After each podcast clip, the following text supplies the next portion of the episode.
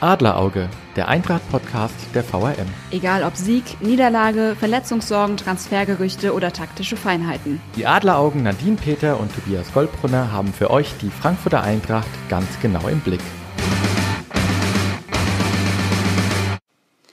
Hallo und herzlich willkommen zur ersten Folge Adlerauge, der neue Eintracht-Podcast der VRM. Mein Kollege Tobias Goldbrunner und ich halten euch auf dem Laufenden rund um die Frankfurter Eintracht.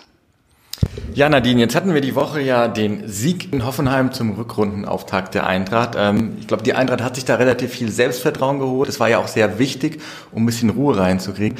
Aber jetzt kommt Leipzig. Da ist die Eintracht gegen so ein Top-Team eigentlich chancenlos, oder? Das wird man sehen. Also ich finde schon, dass Hoffenheim natürlich eine ganz andere Hausnummer war als jetzt Leipzig. Aber die Eintracht hat jetzt in dem ersten Spiel der Rückrunde auch gezeigt, das, was passiert ist in den letzten Wochen der Vorbereitung, beziehungsweise seit der äh, drastischen Negativserie äh, am Jahresende, äh, wird sich, wird sich zeigen, weil die Eintracht hatte ja auch in der Hinrunde schon bewiesen, dass sie gegen die Top-Teams mithalten kann. Auch in Leipzig das Spiel war nicht so schlecht. Auch gegen die Bayern hat man gewonnen, gegen Dortmund gepunktet. Und man tut sich eigentlich gefühlt immer ein bisschen leichter gegen stärkere Gegner, wenn man nicht selbst das Spiel machen muss. Deswegen bin ich gespannt, auch wie die taktische Umstellung da dann gegen so ein Top-Team greifen wird. Das heißt, du gehst fest davon aus, dass Hütter auch wieder mit der jetzt berühmt-berüchtigten Viererkette spielen wird? Ich gehe davon aus, weil es wurde jetzt die letzten Wochen wirklich intensiv trainiert und gegen Hoffenheim dann ja auch direkt auf den Platz gebracht. Und der Trainer sagte nach dem Spiel in Hoffenheim, dass er zu 75 Prozent des äh, Spiels eigentlich zufrieden war, ähm, wie die Mannschaft das Trainierte und Geübte umgesetzt hat im Spiel. Und da das Ganze auch mit einem Sieg belohnt wurde, gehe ich schon davon aus, dass die Viererkette jetzt zumindest erstmal sich etablieren wird. Aber ist sie denn stabil genug? Ich meine, da kommt Timo Werner angerauscht, ja, da kommen, da kommen Sabitzer und Co., ja. Das ist die momentan gefühlt die Tormaschine der Liga. Ähm, du hast die Eintracht im, im Trainingslager in Florida gesehen, auch wie die Viererkette einstudiert oder was war da dein Eindruck? War das jetzt vielleicht sogar nur so ein Glücksgriff oder ähm, ist da wirklich auch ein konkretes, richtig gutes Konzept dahinter? Also so zu Beginn des Trainingslagers hat man schon gedacht, na ja, das ist jetzt so ein bisschen eine Affekthandlung, es muss jetzt was passieren, weil halt die letzten Spiele gelinde gesagt eine Katastrophe waren und die ähm, ja die taktische Einstellung der Eintracht auch zu durchschaubar war für den Gegner. Also man wusste als Gegner der Eintracht, wie muss man spielen, um diese Dreier- bzw. Fünferkette zu knacken und das war kein Geheimnis mehr. Entsprechend musste was passieren. Und es hat auf mich am Anfang so gewirkt, dass es halt wirklich so, ja, man macht jetzt mal was, um was zu ändern. Ähm, man hat es dann aber in einem Trainingslager in der einen Woche wirklich intensivst geübt. Also ähm, das war so ein bisschen wie in der Schule, wo man seine Schüler äh, wirklich immer gequält hat und ihr müsst das jetzt nochmal lernen und nochmal von A bis Z alles durchkauen. Äh, und der Trainer hat wirklich auch die Einheiten oder die Übungen immer wieder unterbrochen und hat nochmal Anweisungen gegeben, Anleitungen gegeben, selbst auch viel mitgemacht. Also er war auch selbst sehr agil und hat wirklich gezeigt, was er von seiner Mannschaft will. Deswegen kann ich mir nicht vorstellen, weil da jetzt viel Zeit und Energie auch schon verwendet wurde, um diese neue taktische Grundordnung einzustudieren, dass man das jetzt bei der ersten Niederlage, die eventuell gegen Leipzig drohen könnte, wieder direkt überwirft. Ähm, ich glaube schon, dass das jetzt erstmal das Mittel der Wahl sein soll. Ähm, man einfach aber auch taktisch jetzt variabler ist. Das ist ja, glaube ich, ein Pluspunkt, weil man jetzt zwei Systeme spielen kann. Klar, die große Frage wird natürlich auch sein, wenn Makoto Hasebe wieder richtig fit ist, wo baut man den da ein? Ähm, hat der, ist er auch einer für die Viererkette oder glaubst du eher, dass man den auch ins defensive Mittelfeld vorzieht? Ich meine, auch gerade wenn man denkt, Rode wieder angeschlagen, keiner weiß, kann er spielen? Hasebe selbst war sich gar nicht so sicher, welche Rolle er, äh, welche positionsgetreue Rolle er spielen wird. Ähm, Fakt ist, er kann beides. Er kann Innenverteidigung und defensives Mittelfeld.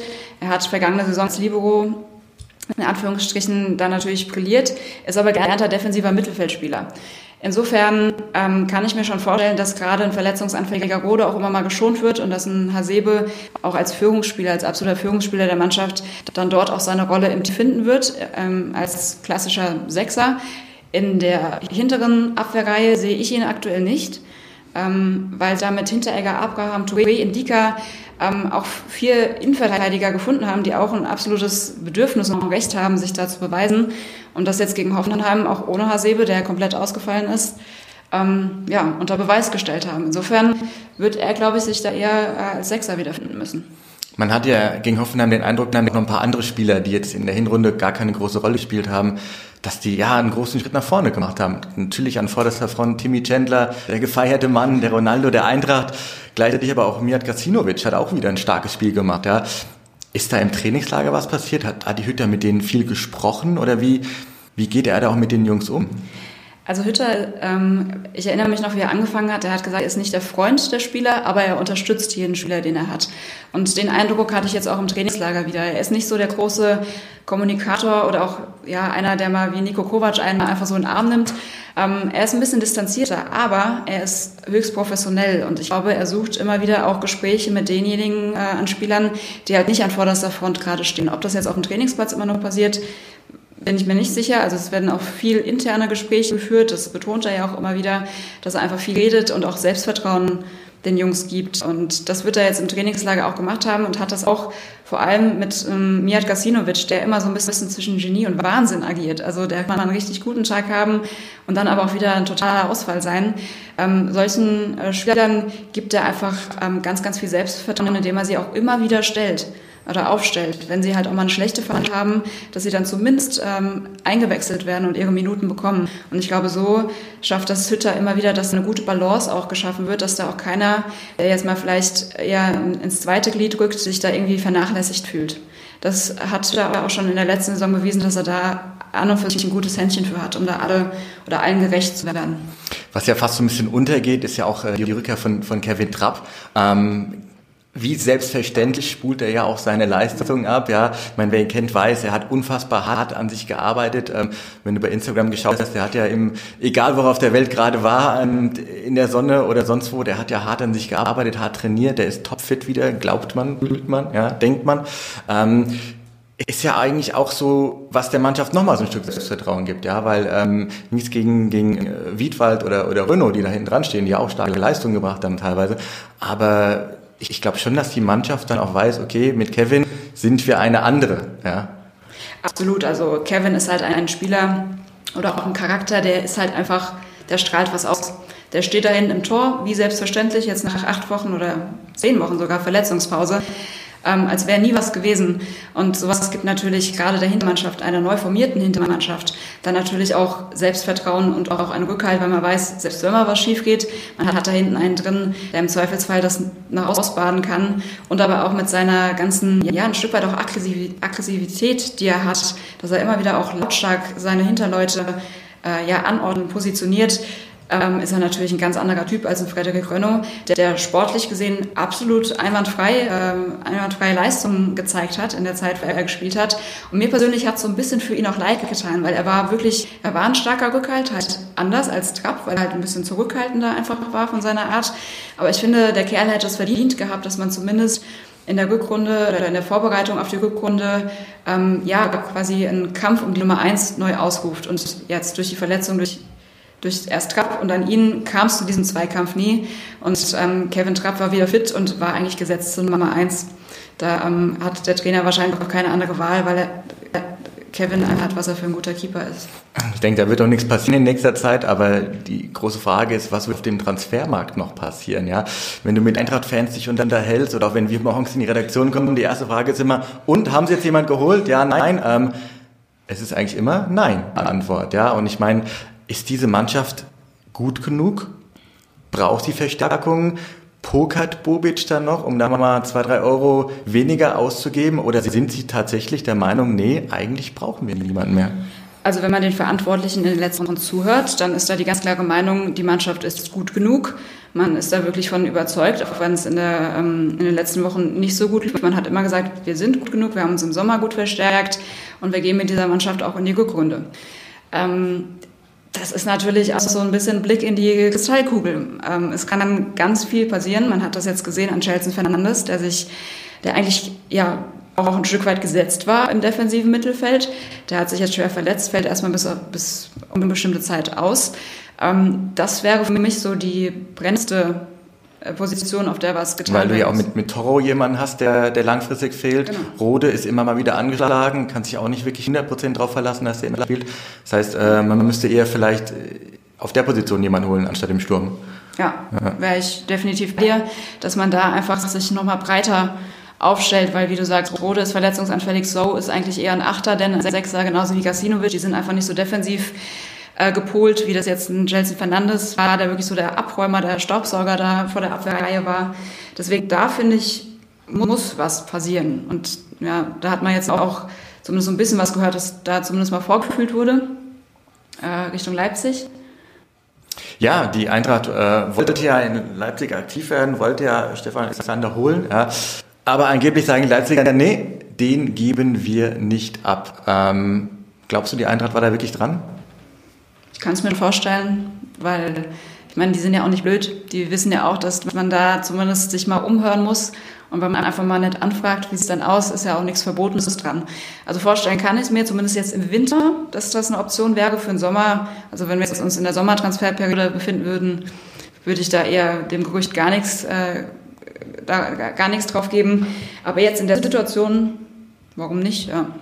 Aber apropos Gerüchte, ich meine, es wurde ja die ganze Zeit über Verstärkung in der Offensive gesprochen. Ja, Ante Rebic war ja quasi schon da. Wir haben den ja alle schon im Eintracht-Trikot wieder gesehen. Ja, war ja gar keine Frage mehr, dass das funktioniert. Ähm, jetzt sagen alle, okay, der hat äh, zweimal getroffen für Milan am Wochenende. Ähm, der ist da drin, äh, den kriegen die nicht mehr.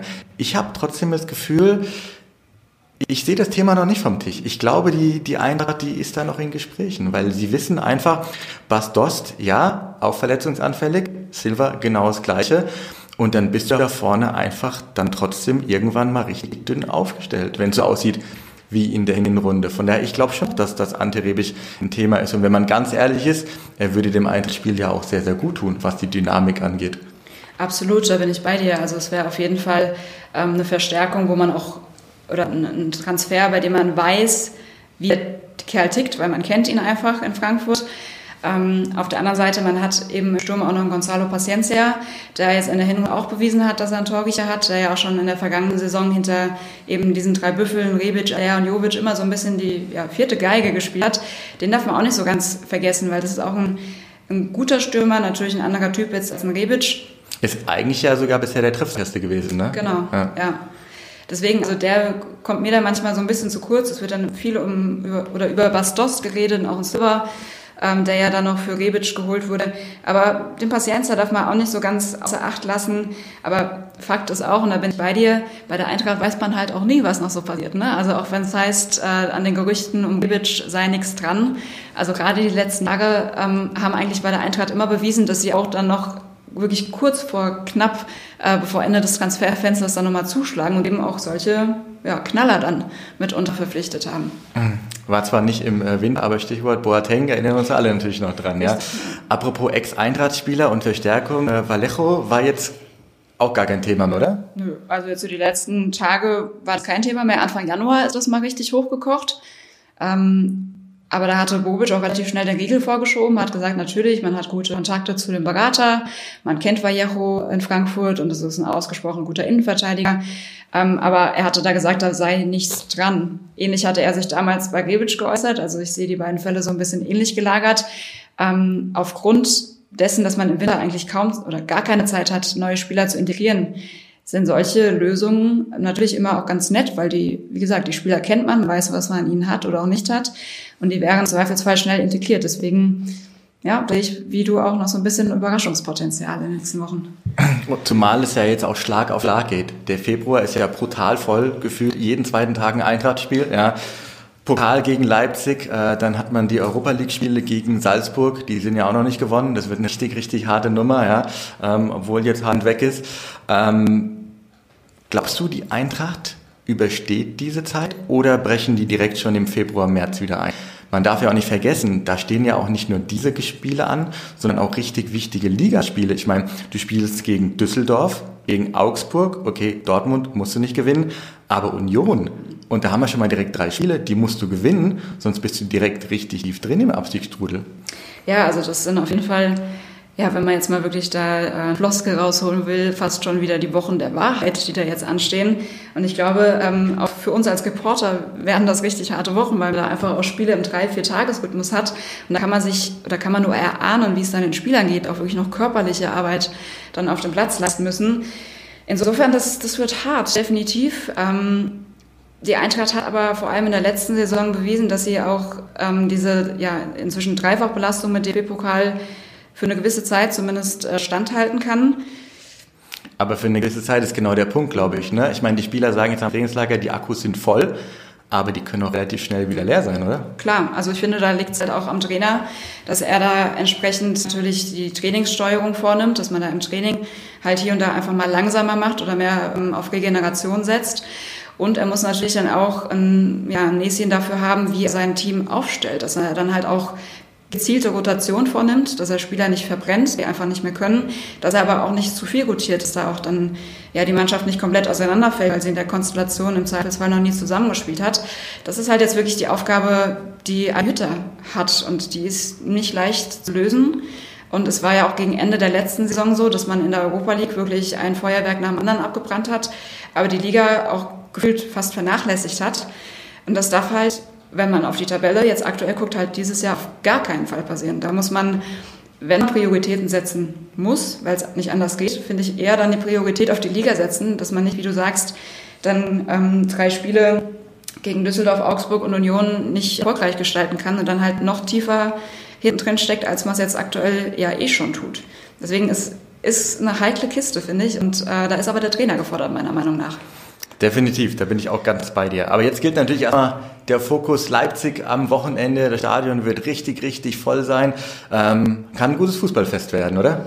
Absolut. Also wie ich auch vorhin schon gesagt, hat, gegen, gesagt habe, gegen die Geg äh, stärkeren Gegner tut die Eintracht sich manchmal ein bisschen leichter, auch vom Kopf her, sie spielen bisschen befreiter auf das kann schon ein Spektakel werden. Und auch wenn Leipzig drei, vier Tore schießt, ist es ja trotzdem ein schönes Fußballspiel, weil die Leipziger spielen einfach einen sehr, sehr schönen Fußball auch. Nicht nur erfolgreich, sondern auch einen schönen Fußball.